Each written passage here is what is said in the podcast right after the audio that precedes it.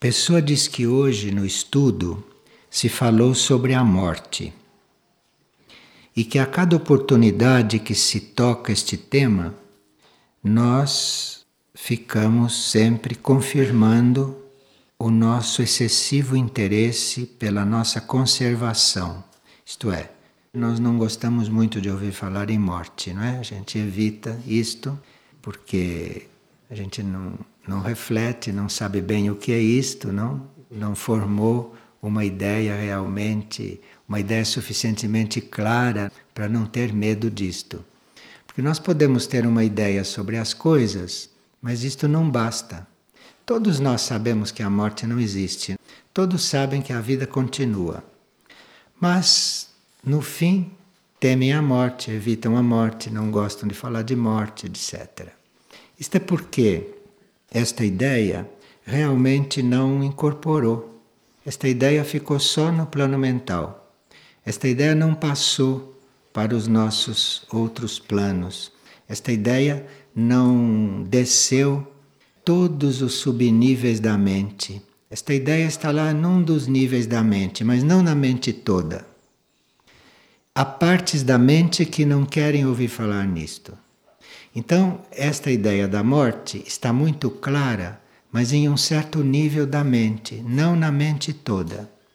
E no emocional está menos clara ainda. O nível que vem logo abaixo, nesse está muito menos clara, porque este nível emocional ele é que fabrica os desejos, ele é que fabrica as emoções, os sentimentos e este assunto de nós deixarmos de ver, de perceber uma consciência que muda de plano, isto o emocional não gosta muito. Então, mesmo porque o emocional quer emoção, o emocional quer desejo, quer apetite, quer perceber as coisas concretamente. Então, além da morte não estar totalmente clara para todos os nossos níveis mentais, no emocional ela não é muito bem recebida. Que nós temos apegos às pessoas, não temos desapego, então no emocional isto fica mais delicado para aceitar. Mas na realidade, esta palavra morte era até para ser cancelada. Porque se a gente refletisse, se a gente tivesse se incorporado, nem falaria nisto. Porque se não existe, para que falar, não é? Mas a gente fala, a gente estuda, a gente se trabalha nesse sentido, e isto quer dizer que a gente não está com isso totalmente claro. Quando nós temos claro que a morte não existe, quando nós temos isto realmente incorporado, nós vamos ver que a nossa vida se amplia e que o nosso relacionamento com a vida fica muito menos limitado. E que quando a gente deixa de acreditar na morte, quando a gente sabe que aquilo é como se você deitasse para dormir, não tem muita diferença. É só uma questão de grau. Mas é como um sono provisório, como um sono que vai passar e depois você volta a este estado de consciência que você deixou. Agora, isto visto do outro ponto de vista, é ainda mais estimulante para nós. Porque aqui nós dizemos que morremos quando vamos para o outro lado. Quando isto pode ser considerado o contrário. Porque aqui é que nós estaríamos numa obscuridade. Mas do lado de lá, nos outros planos, nos outros níveis, quanto mais profunda é esta morte, mais a gente está lúcido, mais as coisas estão claras. Então, há quem saiba e há quem até experimente que quando a gente desencarna é que a gente realmente nasce. Então, quando você desencarna, você não morreu, você finalmente nasceu para uma consciência mais nítida, para uma consciência mais ampla. Você ficou menos limitado, porque aqui nós estamos muito limitados com o corpo físico e com outros corpos, não sutis também. Isto para nós, embora seja uma proteção e um campo de experiências, de um certo ponto de vista é uma limitação considerável. E quando nós saímos destes corpos, nós estamos mais liberados, mais livres, mais vivos, menos mortos, se vamos usar essa palavra. Então, com isto claro para nós, a vida se torna muito mais contínua, muito mais ampla, muito mais real. E nós nos tornamos mais aptos a colaborar com leis que não sejam materiais. Porque com este medo da morte e com este conceito que nós temos sobre morte, com esta ideia que nós temos que morremos, que interrompemos alguma coisa, tudo isso está aí embutido, não é nesta palavra. Então, com isto tudo, nós ficamos muito tolhidos para colaborar com leis imateriais, com leis espirituais. Nós nos consideramos até impedidos de viver estas leis. Na nossa existência, que é uma só, desde o começo até o fim, isto é uma existência só, isto que nós chamamos de morte, esta transição entre um plano e outro, de vez em quando, isto é um detalhe na nossa existência. Isto não é o fim e nem o começo de nada. Isto é um detalhe. Isto é algo que acontece numa existência infinita. Mas nós precisamos reformular isso, primeiro mentalmente, mas não num nível só. Teríamos que realmente ter a mente toda disposta, disponível para ficar com isto presente. Enquanto nós não reformularmos isto, enquanto nós ficarmos com este receio, ou com esta dúvida, ou com esta sugestão, enquanto nós ficarmos com esta possibilidade de acharmos que é uma coisa diferente, tudo isto, nós não atraímos aquilo que nós sabemos que é a superação da lei da morte física. Então, isto que nós tememos tanto, isto é uma coisa que existe porque nós não compreendemos outras leis superiores.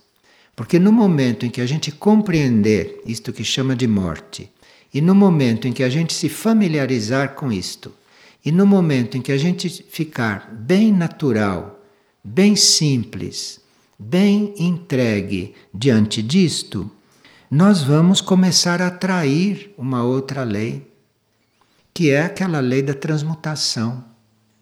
Mas nós não podemos sair do medo da morte para a lei da transmutação. Nós temos que primeiro resolver o nosso assunto com a morte para depois nós não termos mais débitos kármicos com a morte.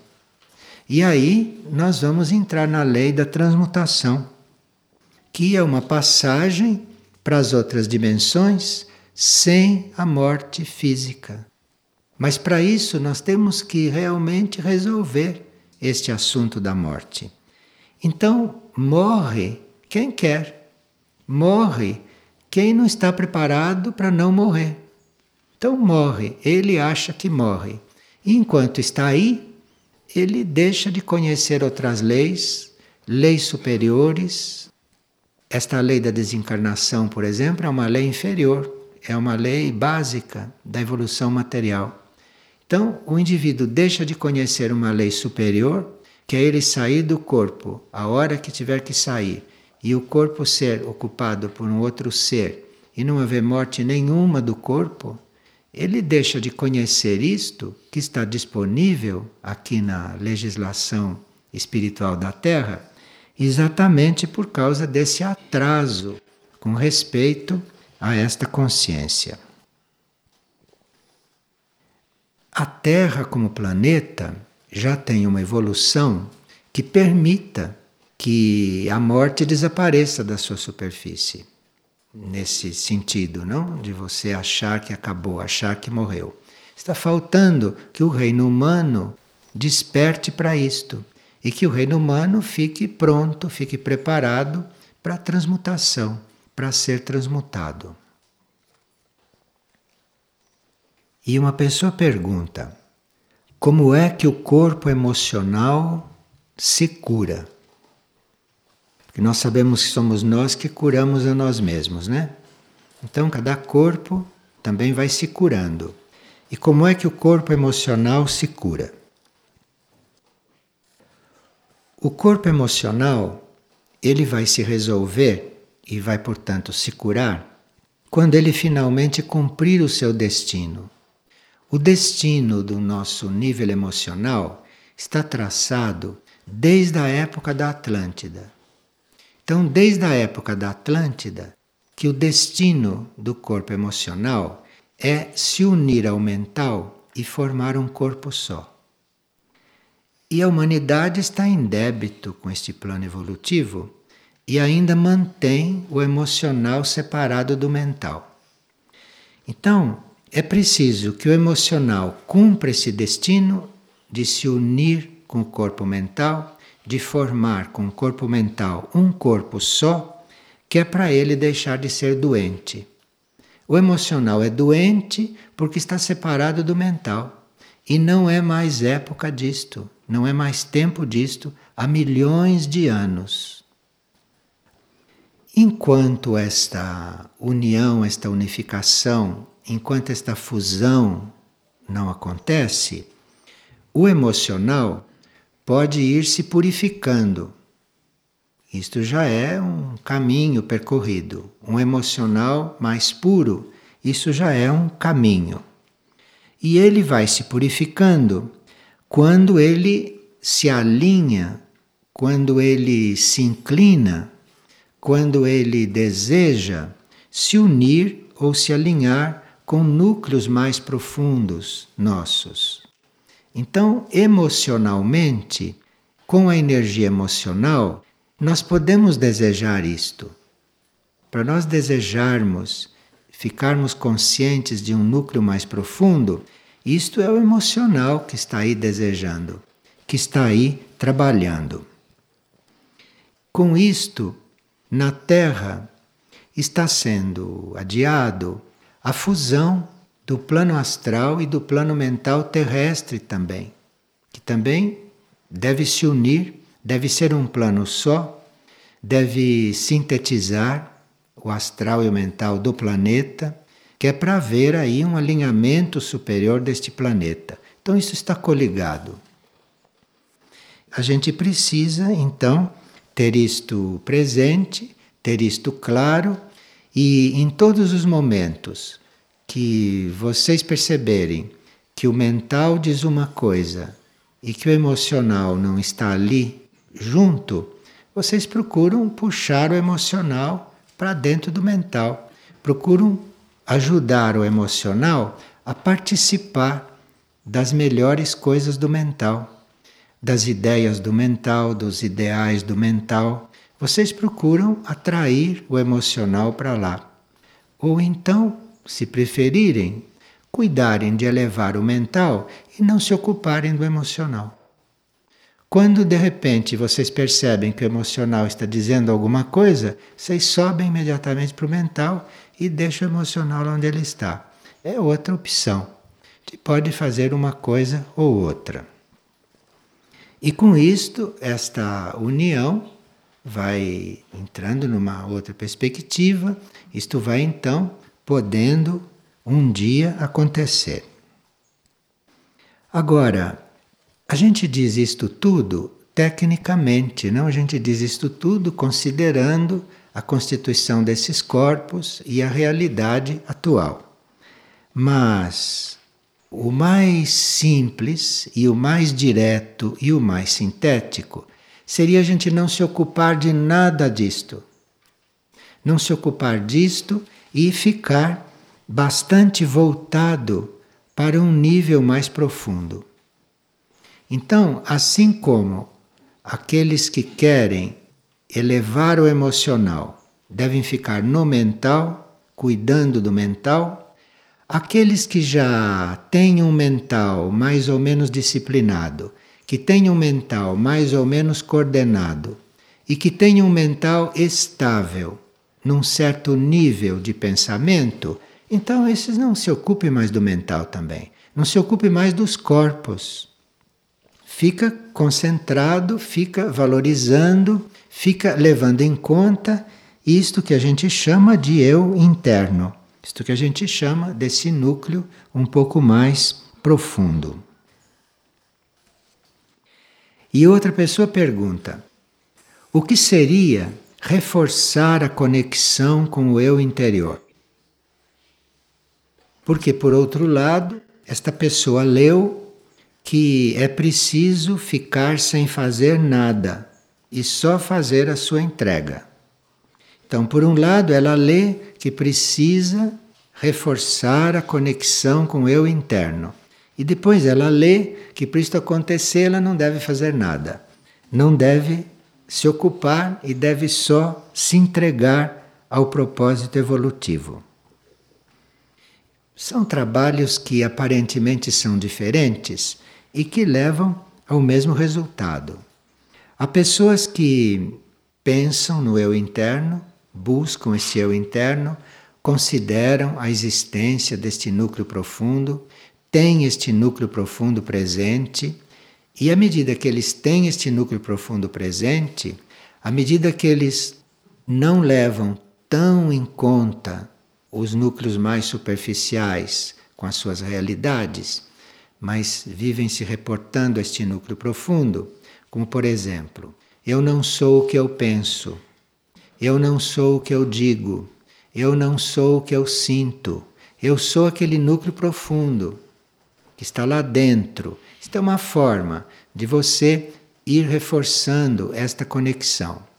E à medida que esta conexão vai se fazendo, à medida que esta ponte vai acontecendo, vai mudar a sua forma de pensar, vai mudar a sua forma de sentir, vai mudar a sua forma de agir, e você não ficou trabalhando esses corpos. Você foi na direção do núcleo profundo.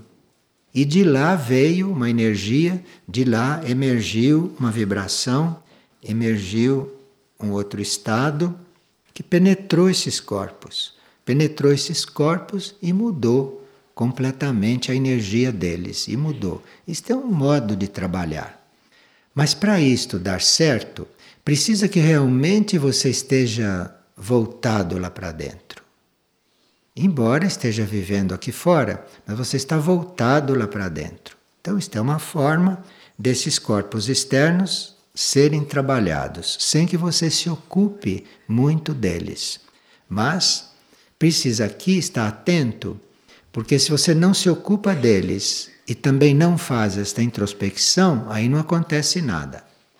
Aí esses corpos começam a ficar até mais à vontade, mais indisciplinados. Quer dizer, para você não cuidar deles, precisa que você esteja cuidando realmente do aprofundamento. Porque aí o aprofundamento vai fazer isto. Isto está claro, né? Agora, uma das formas de você cuidar deste aprofundamento é usar você estar entregue ao propósito real da sua vida. É uma forma de fazer isto.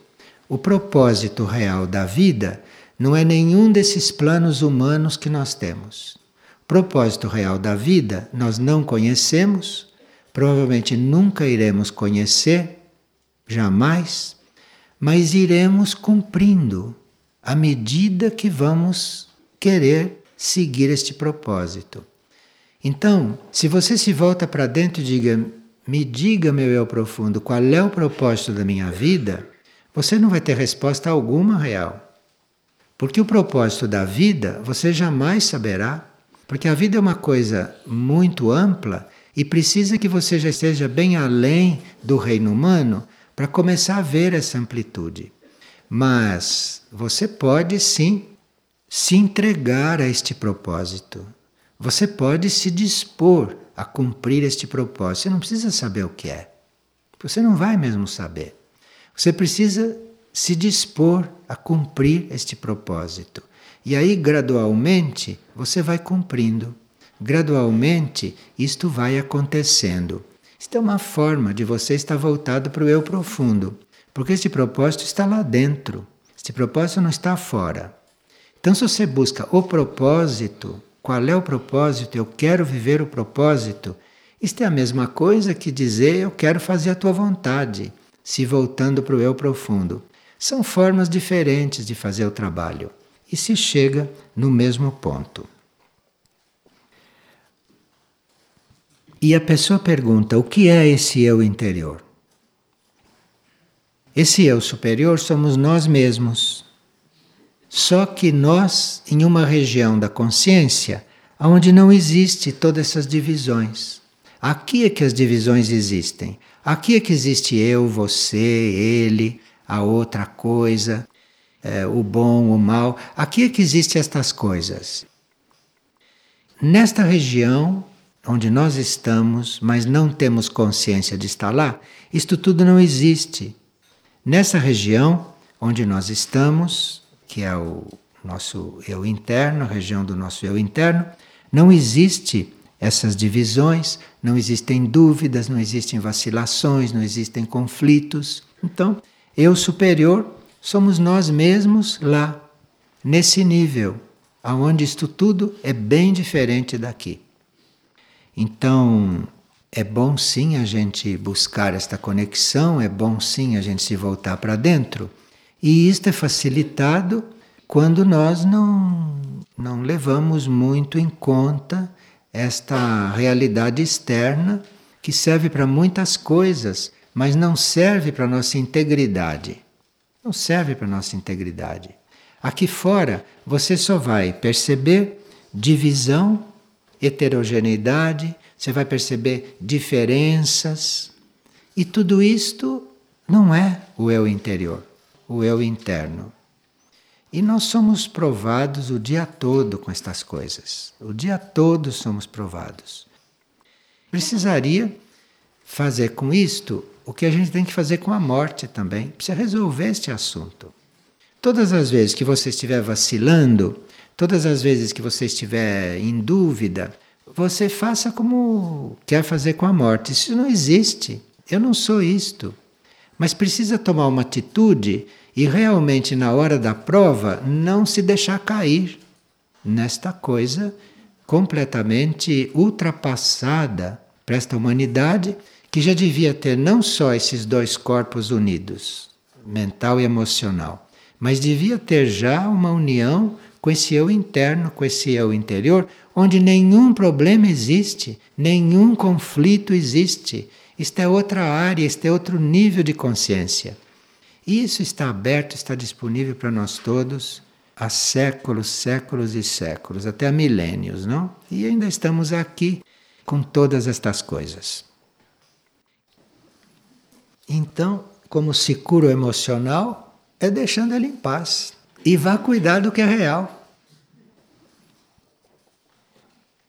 E uma pessoa que é muito decidida a servir, ela está muito dedicada à lei do serviço, mas a mente lhe colocou uma dúvida.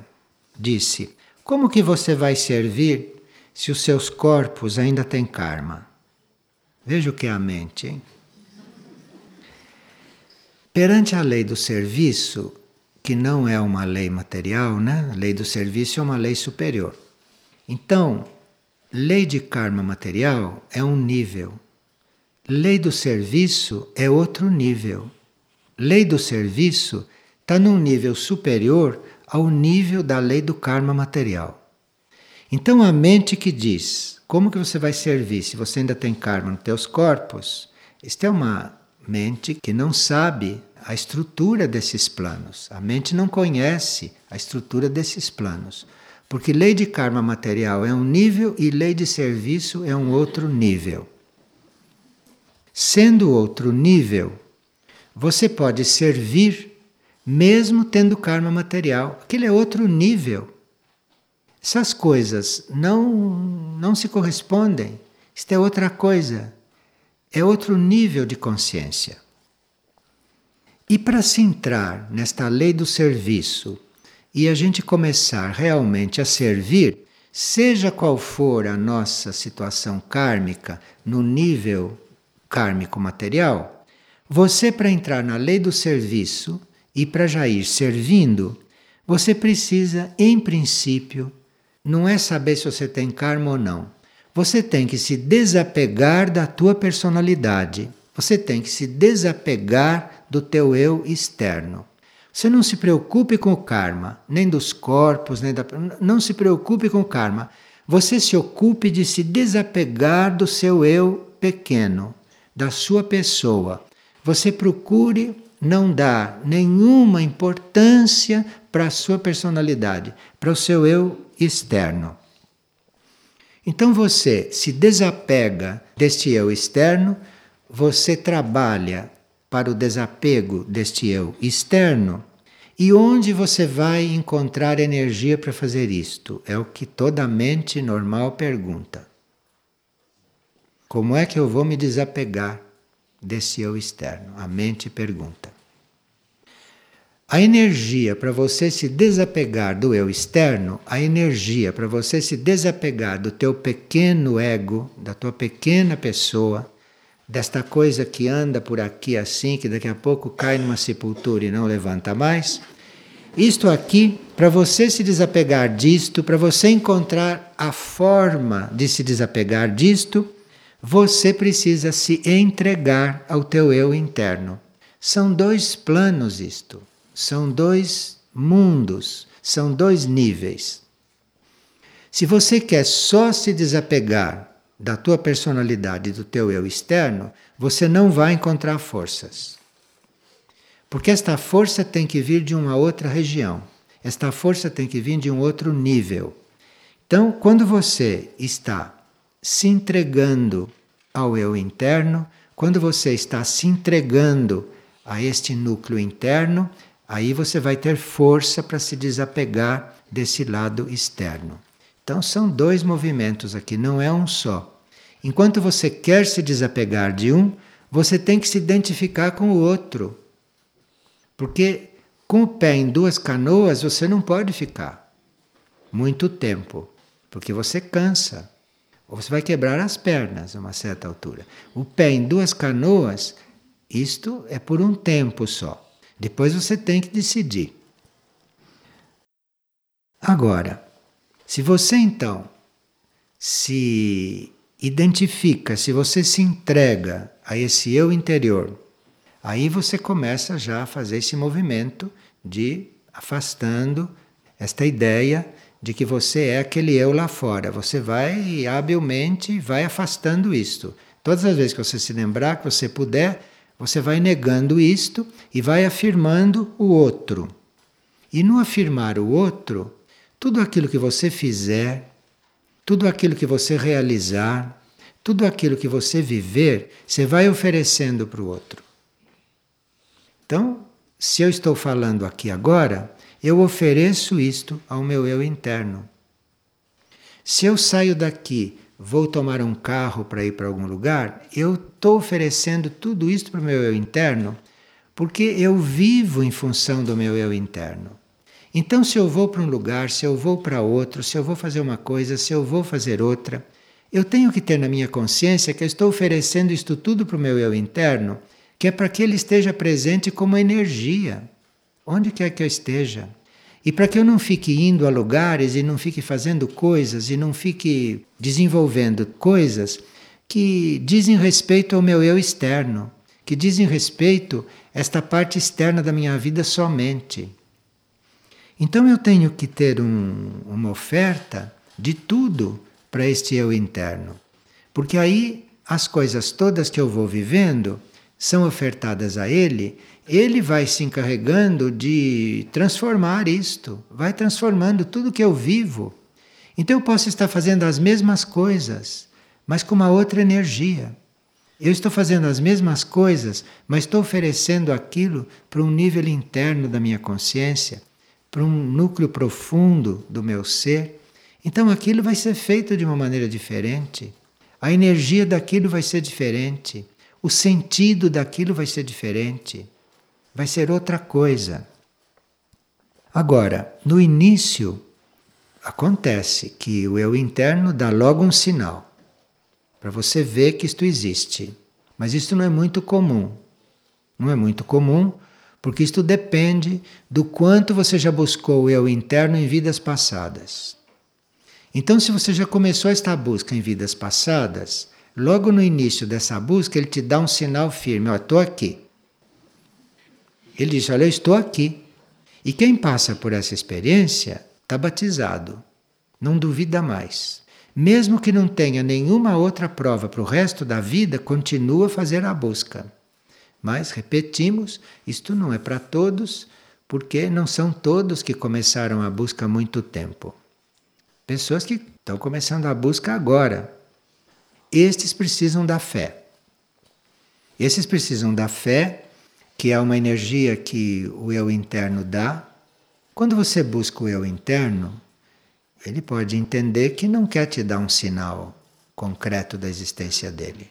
Não é o momento ainda. Você tem que aguardar. Você tem que confirmar a sua intenção.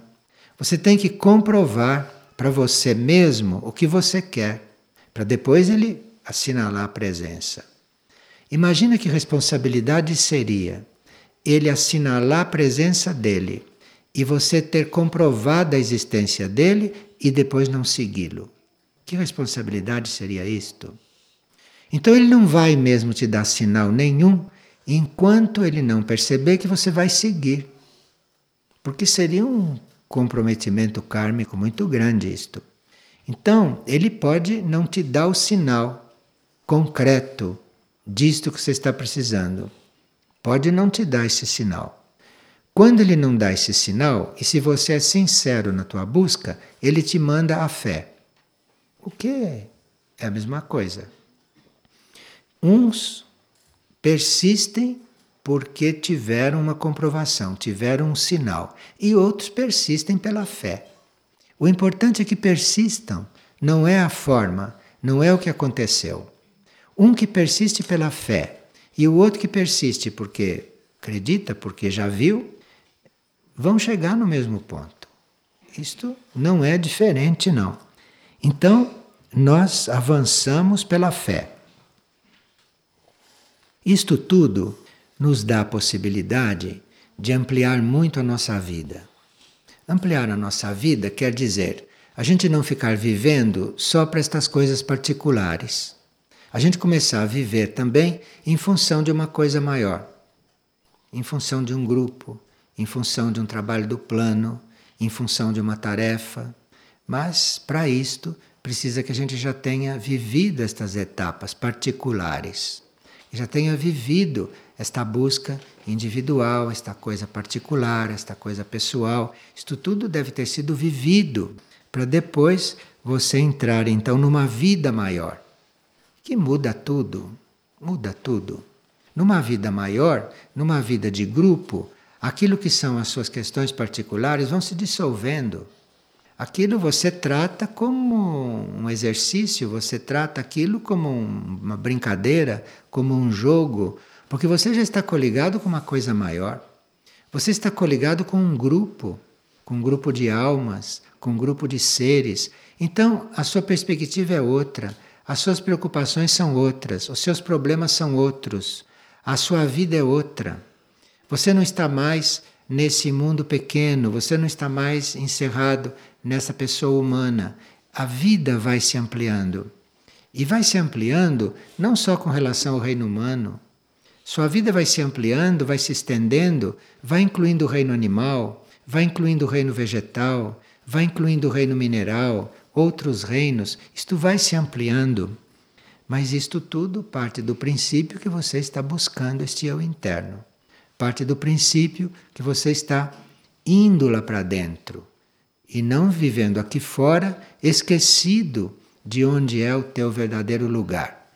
Não pode esquecer disto. Porque isto é a base de tudo para isto ir acontecendo gradualmente.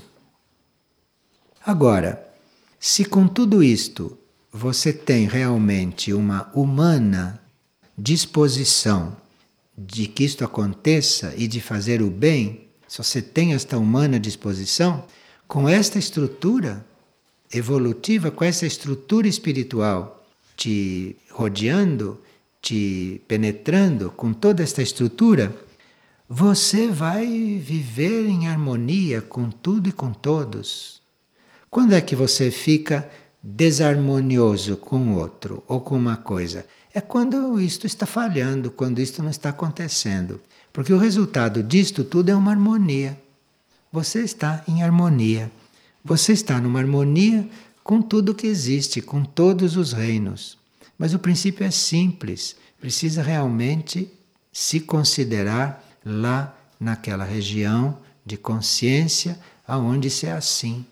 Nós temos que nos considerar lá e depois as coisas vão acontecendo. E uma pessoa diz que, simultaneamente ao nosso trabalho interno, nós não deveríamos também estar bem atentos com a formação do nosso caráter? Quando a gente começa esta busca e a gente pergunta também, me mostre os meus defeitos, me mostre onde estão os meus erros. É o contrário das pessoas normais, que quando você mostra um erro dele, ele fica zangado. Aqui é o contrário. Aqui você pede para que teus erros sejam mostrados. Você pede lá dentro para o teu centro.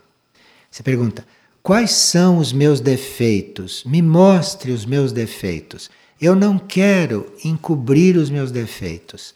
Eu não quero mascarar os meus defeitos. Eu não quero me iludir. Eu quero saber quais são os meus defeitos, mas eu quero saber mesmo. Eu quero saber quais são os meus erros. Ah, é simples. O eu interno faz você encontrar alguém ali que te diga tudo isto. É simples. Se ele quiser, e se ele não quiser dizer diretamente, você encontra um ali na porta que já diz: olha, você é isto, isto, isto e aquilo. Te mostra, te mostra. Aí precisa ver se você quer mesmo saber ou se você vai ficar sensibilizado. Aí não tem jeito de trabalhar o caráter, porque para começar a trabalhar o caráter, você precisa saber que humanamente você é isto que é. E aí precisa ser alma, precisa ser espírito, precisa ser mônada, precisa ser eu interno. Assim que vai se trabalhando o caráter. Porque caráter não tem nada a ver com espírito. Caráter tem nada a ver com alma. Caráter é nível terra. Caráter é coisa da personalidade. Então, se você não quer saber dos seus erros, se você não quer saber dos seus defeitos, você vai ficar, no mínimo, com um caráter não muito forte, no bom sentido. Você vai ficar um caráter um pouco descaracterizado. Agora, se você quer saber quais são os seus erros, se você quer que te digam os teus defeitos, aí seu caráter vai mudando. Aí seu caráter vai sendo trabalhado. Mas isso é nível de personalidade. E é bom que se viva isto. Porque se não estiverem resolvidas as coisas neste plano, não é muito provável que você entre no conhecimento de algumas qualidades da sua alma, né?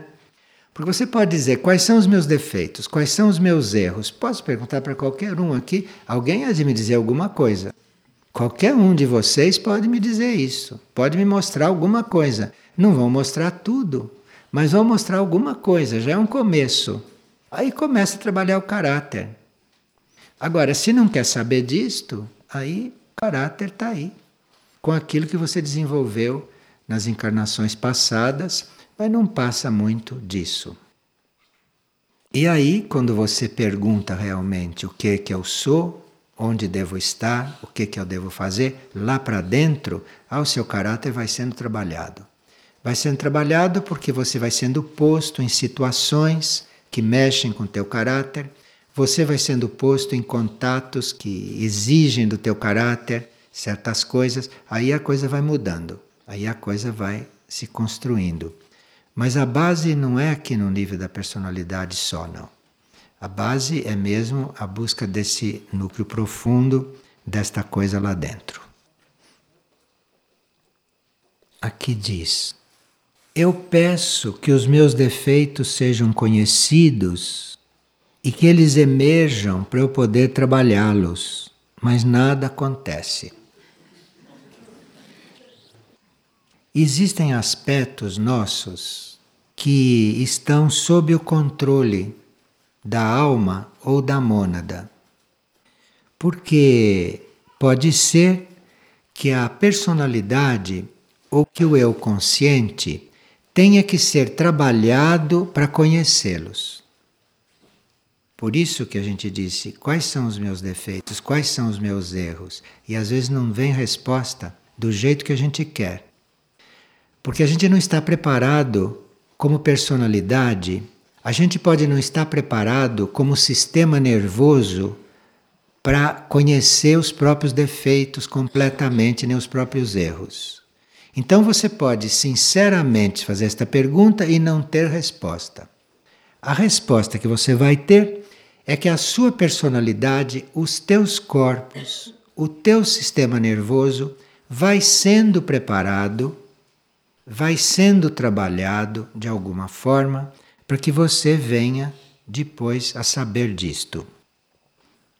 Muitas vezes nós temos um defeito lá em arquivo, ou temos uma qualidade também em arquivo, mas a energia ou os raios da nossa personalidade não são harmoniosos nem com aquele defeito, nem com aquela qualidade para poder usá-los e transformá-los. Então, eu posso ter a personalidade em certos raios, numa determinada encarnação, ou numa determinada época da minha encarnação, esses raios são incompatíveis com a energia do meu defeito. Então ali vai fazer um conflito danado. Ou aqueles raios são incompatíveis, aqueles raios não poderão manifestar as minhas qualidades, certas qualidades. Então, o eu interno não manda este conhecimento para o consciente, muitas vezes porque a energia da personalidade não é adequada. Muitas vezes a mente até compreenderia ouvir um defeito, mas a energia da personalidade como um todo não suporta aquilo. Então aquilo tem que ser adiado, ou tem que se esperar que a energia da personalidade mude, que a energia da personalidade se transforme, ou que mude o raio da personalidade. Aqui tem sempre perguntas e tinha uma hoje, que tinha uma pergunta assim: a gente vê falta de caráter aqui dentro. Ninguém fala nada. Quando a pessoa tem estrutura, se fala. Mas se ela não tem estrutura, você tem que esperar que o raio da personalidade dela mude. Você tem que esperar que a situação da alma dela seja outra. Para você colocar desculpem o termo, o dedo numa ferida. Para você colocar o dedo numa ferida de uma pessoa e para ela ver, claro, precisa que ela tenha estrutura. E naquele momento a personalidade pode não ter. A mente pode não ter. O eu superior tem que aguardar que mude o raio. Tem que aguardar que aquela estrutura externa esteja num outro ponto. Então vai respondendo de outras formas, vai dando suporte, transformação, vai dando força. Para uma certa altura, essa estrutura externa fica diante da realidade e finalmente se trabalhar. Então tem todas estas coisas no caminho. E nós precisamos estar muito voltados lá para dentro e dizer: olha, eu gostaria de conhecer os meus erros, gostaria de conhecer os meus defeitos, eu me entrego, eu me ofereço. E se não receberem resposta, Deus sabe o que faz. Todos esses trabalhos são coordenados pelo ser interno, pelo eu interno. Nada disto é feito num nível evolutivo acima da média. Nada disto é feito sem a coordenação do ser interno do indivíduo. sem que o, o indivíduo, lá no seu nível interior, esteja conduzindo isto, esteja levando isto adiante. É uma verdadeira construção, isto tudo. Isto é uma construção. Primeiro vai se construindo lá dentro, depois vai se refletindo aqui fora, e nós temos que considerar isso uma totalidade. Digamos que aqui fora, no teu consciente, você não consiga ter esta clareza. Não importa. Mas lá dentro você tem, tanto assim que você está no caminho, e você não tem que considerar isso separado. Seja qual for a situação aqui fora, se você se mantém no caminho, é sinal que lá dentro as coisas não estão tão más assim. Então você tem que se considerar unido com aquilo. Você tem que chegar a esta percepção, tem que chegar a esta fé de que não existe aqui fora e lá dentro. Que isto é uma coisa só. Que você que está vendo dividido, mas isto é uma coisa só. É a sua personalidade atual é que está vendo isto dividido, mas isto não é dividido. Se estas coisas tomarem toda a nossa mente e não ficar num nível só, como a história da morte, se essas coisas tomarem toda a nossa mente, se a nossa mente toda ficar imbuída disto, isto funciona. Isto funciona na prática. Eu não sei quantas vezes eu já contei aqui esta história, mas eu vou repetir porque tem muita gente nova. Eu tinha uma amiga que, quando lhe mostravam um defeito dela, quando lhe mostravam uma coisa que não era harmoniosa, ela virava para ela e dizia: Viu o cavalo? Viu o cavalo? Você viu? Aí, está aí. E quando eu chegava assim, de repente, encontrava ela falando sozinha, eu já sabia o que era. Ela estava falando com o cavalo. Outro dia eu chamei as pessoas de ameba que não gostaram. Me escreveram uma carta. Vê como minha amiga era sábia.